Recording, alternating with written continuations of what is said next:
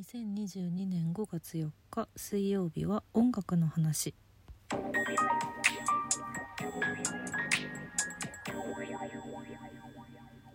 ゴールデンウィークいかがお過ごしでしょうか？私ね今日実はあれなんですよ。3回目のワクチンを打ってきましてね。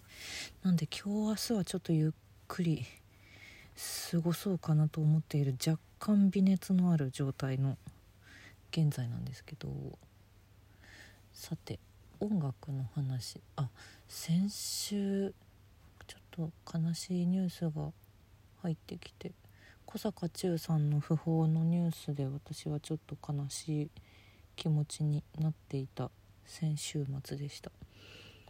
昨日かあの星野源さんの「オールナイトニッポン」でもそのお話されてたらしくてであの3曲ね小坂忠さんの曲セレクトしてかけてらっしゃったらしいんですけどその3曲の選曲がもうささすが星野源さんさすがっていう、うん、素晴らしい3曲セレクトだったのでちょっと私この後ラジオ聴こうと思っていますタイムフリーで。うん私はねその前も前もどこかで話したと思うけど「しらけちまうぜ」という曲が小坂さんを知ったきっかけなのでその曲もやっぱり星野さんもセレクトされていたそうなので他の曲もねすごく素敵で、はあ、なんかこの時期の訃報が届くアーティストさんってすごく多いんですよね。そのヒデさんもこの時期でしょ？あとあれ？今和の清志郎さんも多分この時期マイケル・ジャクソンとかも割と近いんじゃなかったっけ？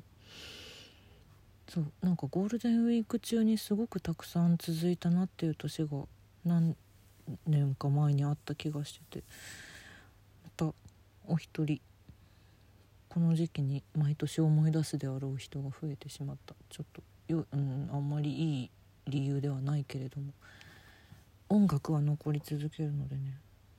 私はこれからも小坂さんの曲を聴き続けたいと思っています。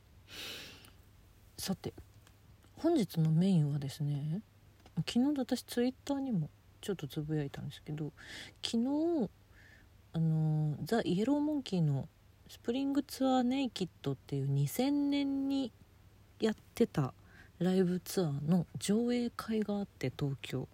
これあの各いろんなところであの上映会今回ってて北海道がもう終わってるのかな？でこのあと来週もまだ東京もう一回あったりするのでまあそんなに何でしょうね。私これがスプリングツアーネイキッド見るの初めてだったんで、まあ、そんなに何ていうか変なネタバレになるようなことは避けつつ避けつつと思いながらまあそんなになるようなこともないと思うんですけど。あの来週ねブルーレイが発売されるんですよ。この「スプリング・ツアー・ネイキッド」の。それもあっての上映会だったんですけど。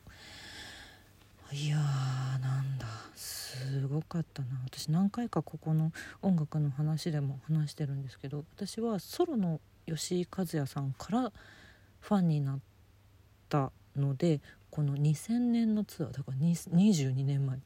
22年前はヒローモンキーそのシングル曲とかしか知らなくってまあでも普通にかっこいいなぐらいに思ってたんですけどこのちょっと後に活動休止に入るんですよねイエローモンキーは。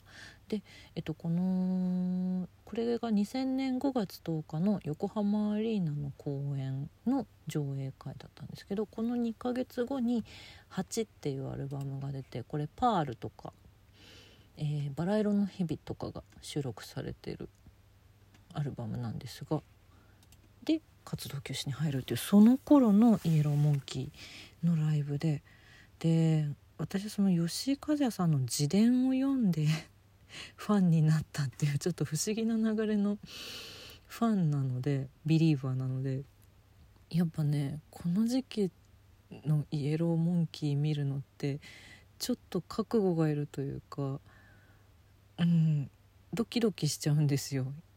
この活動休止手前のバンドの姿。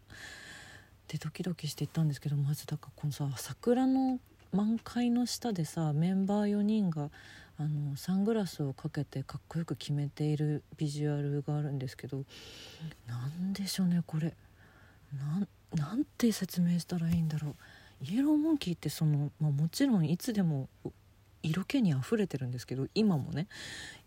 色気にあふれてるんだけどなんかこの桜の木の下のビジュアルってすごく不思議な気持ちになるのよね。さなんだろうな。スプリングツアーって言ってるしさ言葉だけで聞くとさなんだろう。春とか新しい門出とかさなんか明るいイメージになるんだけどこのビジュアルはもうどう考えても寂しいんだよな私が受け取ったのは。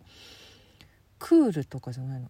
なんだろう。こう切ないグッと締め付けられるようなものがあってでもう一個そのねこのツアー中にベースのヒーセが誕生日を迎えた時があってその時の白黒のビジュアルもあるんですけどこれもね笑ってるんだけどすごく今いろんなことをこうねインタビューとか自伝とかでいろんなことを読ませていただいた上でこの写真見ると何だろうこの切なさはってなるすごいかっこいい写真なんですよ。これのねでっかいモニュメントが展示されててこれ撮影 OK だったんで私昨日ツイッターに上げたやつですけど。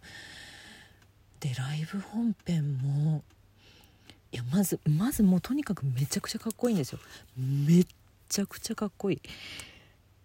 でもこんなに鋭いかと思って私は。こんなに鋭くでもなんだろうな。ちょっと触れたら全て崩れ落ちてしまいそうな脆さがあるというかなんかとにかくね結構胸をぐわっとぐわっとこう握り握りつぶされるような ライブだったのよね。わかる？わかんないよねこれ。大丈夫かな？めちゃくちゃかっこいいんだよでも。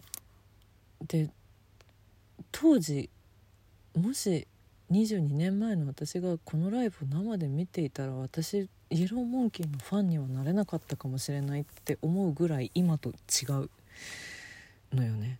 なんだろうな再結成したイエローモンキーはあのもちろん当時があるから今の姿があるんだけどなんかまた別の別の何て言うか段階に皆さん入っているので私は今のイエローモンキーがやっぱり好きだってすごく思いました。これは別にスプリングツアーを否定しているわけでは決してなくてめっちゃくちゃいい。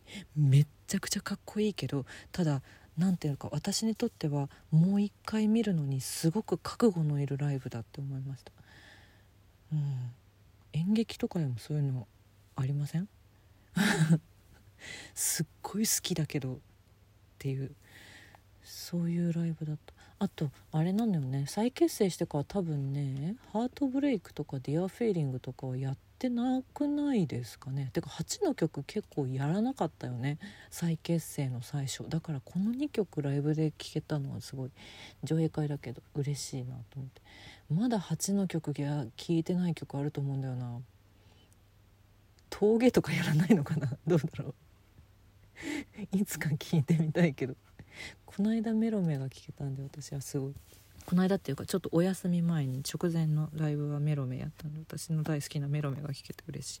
そしてね来場者全員にパンフレットが配られたんですけど私このパンフレット開けていないので今開けます。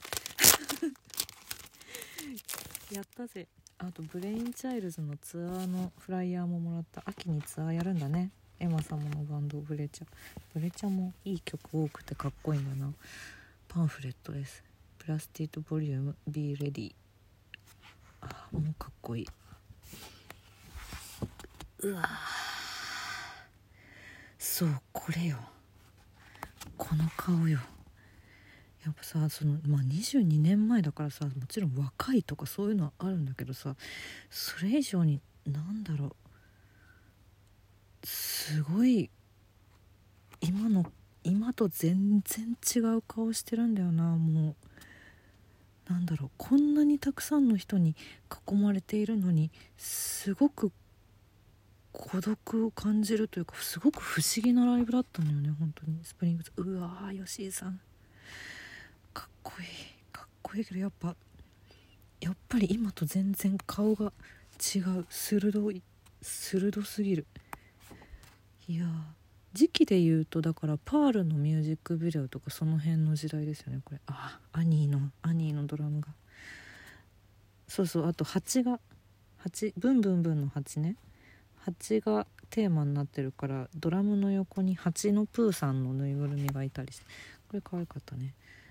あーめっちゃかっこいい。そうあの会場でも写真展あったんでちょっとそっちの写真もやっぱりパンフレットにも収録されている。あエマ様。エマ様もかっこいい。いややっぱこの時にしか出せないイエローモンキーの姿が詰まっておりますね。今も好きよ。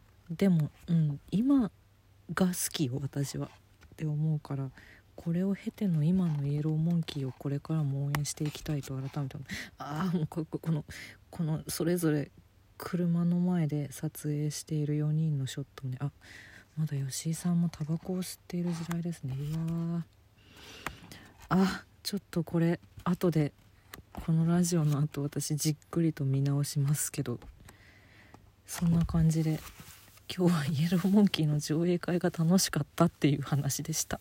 また来週。